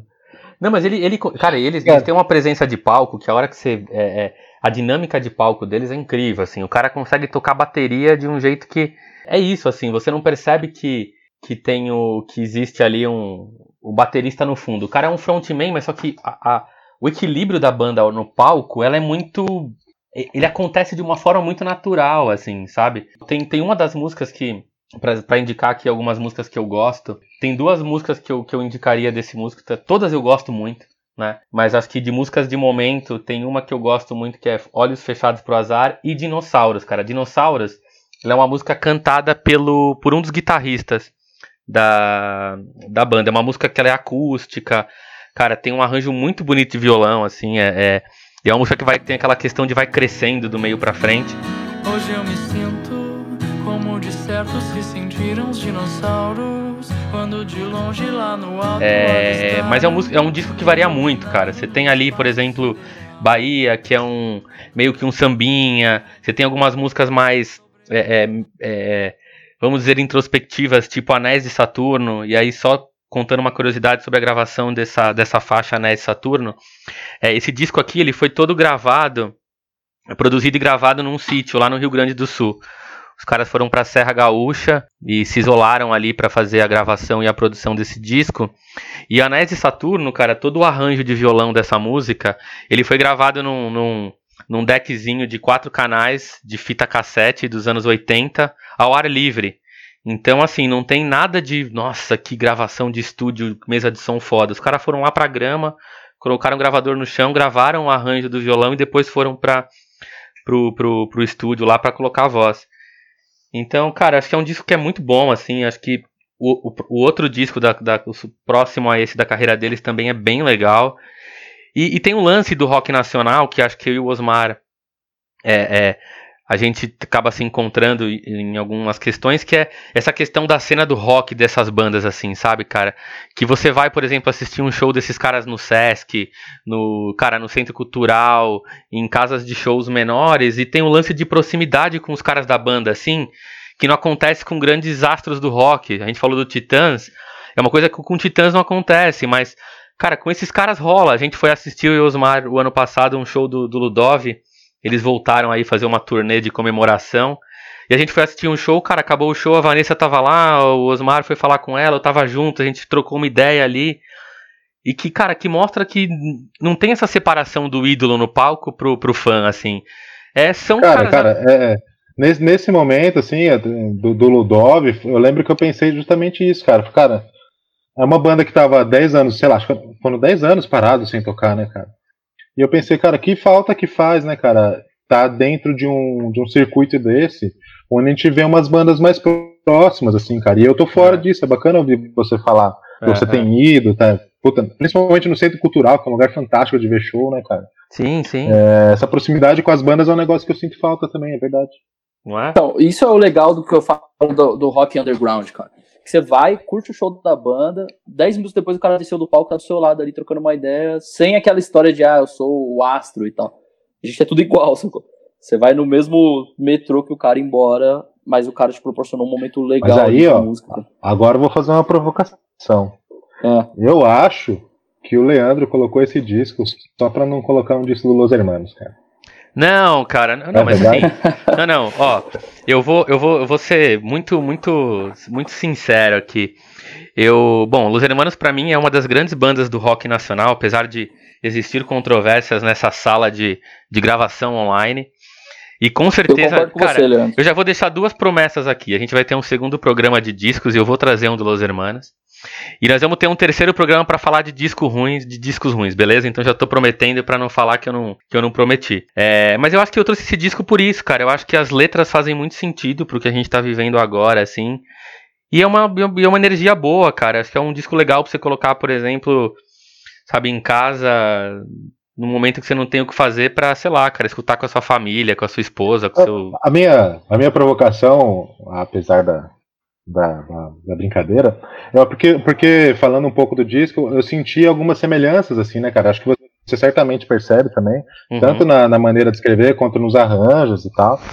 E, e a, a para também, né, para não, não ficar aqui falando que é um disco perfeito e tal, a única coisa que eu não achei tão, tão bacana, assim, que não me amarrou no disco, é uma coisa que você apresentou um pouco como uma qualidade, assim. Me parece que os caras estão meio que atirando para todos os lados, assim. É legal os caras fazendo todo tipo de som, mas eu senti que faltou aquela coisa, tipo, o que, que é essa banda? Se alguém me uhum. perguntar, cara, me fala qual é o som do Jingle Bells. Uhum. Eu sei que não é legal rotular, eu entendo, mas para mim é ficou uma coisa que faltou um negócio que é dos caras, assim, sabe? O que que é o que, que é especial dessa banda? Eu não sei dizer, assim. Você sabe é, me dizer? Então, mas sabe o que, que eu acho? É, o que, que eu acho, agora voltando para sua pro comparação, Osmar, você citou Los Hermanos.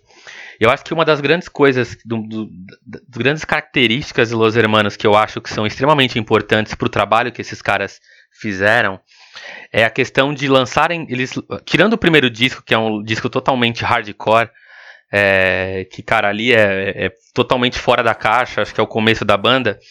Os, os outros três. É, com certeza. Eu também, Renato. Tamo, tamo é, junto, Renato. Não tenho dúvida, é só, é só guitarra alta, né? Mas acho que a característica principal é que dos os três discos finais de carreira do Los Hermanos, você não consegue identificar o estilo dos caras, porque você tem rock, você tem samba, você tem ali, sei lá, é, um, um forró de uma certa forma, MPB. Então eu acho que isso é muito presente na carreira do Los Hermanos, e quando a gente fala em influência das bandas que surgiram depois do Los Hermanos, eu acho que uma das grandes influências para mim é essa questão da banda se sentir à vontade para lançar um disco e colocar vertentes musicais diferentes ali dentro, né? Então, por exemplo, o Jingle Bells, eu acho que a maior parte das, das canções aqui para mim estão tão muito caminhando pro groove, assim, é uma questão mais soul, e até uma das influências pro pro Jingle Bells, né? Enquanto eles estavam produzindo esse disco no, lá, lá no sítio, nas Serras Gaúchas, é, eles estavam escutando um disco que era o Steely Jean, que é um disco chamado Aja, se vocês escutarem esse disco, cara, aí fica também uma outra sugestão, Osmar e Renan e a galera que tá ouvindo. Estilo Jean Age, vocês vão ver que tem muita coisa que tá nesse disco que o Jingle Bells trouxe para essa gravação. Então acho que se influencia, mas concordo que, assim, não dá para dizer que ali você consegue definir o estilo pra banda. É, concordo com você. É, porque, por exemplo, tem músicas que tem mais que são mais pop, tem músicas que tem metais no fundo. Então tem essa Anéis de Saturno, por exemplo, que é uma música extremamente mais introspectiva, melódica. Mas é uma coisa que eu gosto muito, assim, quando eu pego um disco e o disco não é muito igual, né? É, então, no... mas eu não falo tanto, eu não falo tanto assim no, no, estilo musical, assim, sabe, Leandro? Porque, por exemplo, o, o Los Hermanos, goste ou não, cara, os caras podem gravar qualquer tipo de som, que os caras têm uma personalidade que tá naquela música. Pode estar tá tocando um samba, pode estar tá tocando um hardcore, entendeu? Tem, Eles tem, têm uma personalidade. Eu uhum. senti que, talvez, também porque eu não ouvi os próximos discos do, do Jingle Bell, não sei quanto que eles têm depois. Uhum. Mas, tipo, eu senti que pelo menos aqui nesse disco ainda tá faltando aquela personalidade, sabe? Esse é o Jingle Bells, assim, tá? Cara, que é engraçado, Osmar, porque uma das. Quando eu, eu escutei o Jingle Bells, quando eu fui pro show deles, eu tava sozinho, a Jéssica não tava comigo, né? E aí, num segundo momento, a gente foi junto assistir a um show deles. E a Jéssica falou, cara, esses caras eles são bem diferentes, assim, né? E eu consigo identificar essa. essa olhando essa, esse liquidificador de bandas que a gente falou do momento, por exemplo, do rock, eu consigo identificar uma personalidade nesses caras. Eu acho que tem um lance é tanto do arranjo, a questão de letra, eu, eu acho que tem uma personalidade, assim, sabe? Que de uma certa forma eu consigo consigo sentir, assim. Eu, eu, eu sou um cara que quando eu escuto uma, um disco, assim, eu gosto de trazer características, adjetivos pro dia a dia, assim, né? Eu acho que é um cara, o, o som dos caras é um som muito alegre, assim, cara, sabe?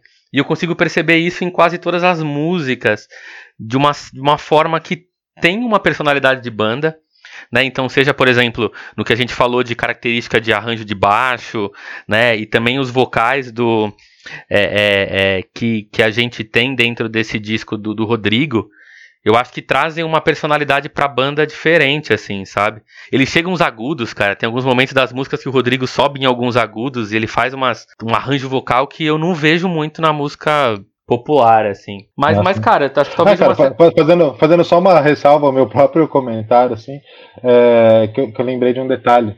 Alguma relação com, com o que eu penso sobre Los Hermanos também. O o que eu vi ali ao vivo dos caras, mesmo tendo uma gravação aqui na, na, na, internet, me pareceu que o negócio ao vivo é muito mais bacana do que no disco. É, é. Né? É, ao vivo é muito legal, cara. Assim, eu acho que ao vivo eles têm esse peso de palco que eu falei para vocês, que é uma energia impressionante, cara. Assim, é impressionante. Assim, os caras eles têm uma vibe e é um show que você vai ali, você se pega, sabe, mexendo a perna e, cara, não fica parado porque eles têm uma energia de fato muito legal, cara, muito legal, assim. É, mas acho que, cara, é, é, acho que é uma banda pra, pra, pra, assistir ao vivo e entender o que esses caras fazem no palco, assim, acho que para mim é o, é o grande momento de entender, porque até porque a minha experiência com eles foi assistir ao vivo, né, então eu conheci os caras ao vivo, e eu acho que essa impressão do, do, do da banda no palco, ela me traz um pouco é, essa essa questão. Que... Cara, mas é, aqui só deixar claro aqui, eu queria agradecer assim, também, a gente tem falado isso, por ter tido a oportunidade de conhecer essa banda e que me despertou essa vontade de, de investir de novo em conhecer as bandas brasileiras que estão por aí, sabe, cara? Porque eu realmente estou por fora desse mercado. É. Não, acho que é um cenário legal, assim, cara. Eu acho que a gente. Cara, é legal saber que a gente tá aqui discutindo isso e trazendo coisas muito bacanas, assim, sabe, cara? Não só falando do rock nacional, a gente falou do Esteban também. Mas acho que o grande objetivo desse programa nesse momento que a gente está na quarentena e, e também posterior, né, cara? Porque esse programa que a gente grava agora, as pessoas nesse momento escutam enquanto estão na quarentena, mas daqui seis meses esperamos estar normal, na vida normal e acho que Acho que o legal é isso, cara. E acho que o meu grande objetivo aqui com, com esse programa e colocar isso no Café de Quinta é trazer cara, coisas que a gente no dia a dia não vai escutar se por vontade própria, assim, a não ser que você tropece em algum momento nesses discos, sem querer você vai ouvir. Então acho que esse é o grande objetivo desse nosso bate-papo. E acho que a gente conseguiu fazer aqui os três com uma grande, com maestria, assim, sabe, cara, trazer gêneros diferentes. É, e com certeza vai ter muita coisa aí que a, que a galera que escuta a gente aqui no Café de Quinta não conhece e vai ficar curioso para escutar em algum momento, assim, né? Então, é, chegando aqui para os nossos finalmente. É, queria muito agradecer senhor Osmar e o Renan pelo, cara, pelo tempo que disponibilizaram aqui nesse, nesse programa. Eu acho que, cara, a participação de vocês é, é foi importante para trazer essa diver, divergência musical que os três têm em alguns momentos né, do nosso estilo e dos nossos gostos pessoais. É, então queria agradecer de verdade, cara. E ficou prometido aí então mais dois programas que a gente vai se organizar para gravar. Um programa número dois de seis discos para se ouvir e a gente vai fazer um programa também de discos para não se ouvir. Bom, é isso. Obrigado, pessoal. Valeu, Osmar, pelas dicas, Lê, pelo convite e, e, dicas. E é isso. A gente se vê até no próximo programa. Boa. É isso aí também. Só posso agradecer. Espero o próximo. E quero deixar aqui registrado um abraço pro nosso amigo Alexandre Storm. Boa, cara. É, o Ale até, o, o, o Osmar comentou, a gente. É bom falar, o Ale, cara, tá nesse momento de quarentena com os filhos em casa. É, então ele tá meio atarefado, não conseguiu participar desse segundo programa e tal, mas a gente tá se organizando aqui para manter o café de quinta em pé. É, mas ele tá nos bastidores aqui trazendo as ideias dele, as sugestões, então apesar de não estar presente virtualmente, ele está presente aqui de uma forma é, back, background aqui nos bastidores do negócio. Tá bom, gente? Então é isso. Lembrando vocês aí do Café de Quinta para seguirem a gente então nas plataformas de streaming, no Spotify, no Castbox e no podcast Addict também. Então sigam a gente lá, se inscrevam. É importante para a gente que vocês sigam o nosso perfil lá, até para que a gente continue com o nosso podcast aqui. É, e também para saber quando as principais novidades saem, né? A gente está nessa temporada de quarentena, em que os programas estão saindo em dias aleatórios. Então a melhor forma de saber quando saem os programas é seguindo a gente nas plataformas e também no Instagram, Café de Quinta Podcast. A gente posta lá também semanalmente as novidades, vocês conseguem seguir a gente por lá. E é claro que eu não posso deixar de falar o, do, do que me acompanhou aqui nesse momento do, da gravação do podcast para molhar a garganta. Então, cara, água com gás e x-soda, que tem sido nosso parceiro aí nesse momento de quarentena. É, e aí, sempre lembrando vocês, quem quiser aí conhecer a Ishi Soda, provar essa água, é, entra aí no site dos caras, ishisoda.com.br. É, tem um cupom lá, uma parte quando faz a compra, digita o cupom Café de Quinta que vai aparecer um desconto de 5% para quem quiser conhecer a água Ishi Soda. Beleza, gente? Então é isso, senhor Osmar de novo, senhor Renan. Muito obrigado por vocês. Agradecer a galera que ficou ouvindo, aqui, ficou ouvindo a gente aqui até, até esse momento e a gente vai se encontrando nos próximos dias. Falou, galera. Tchau.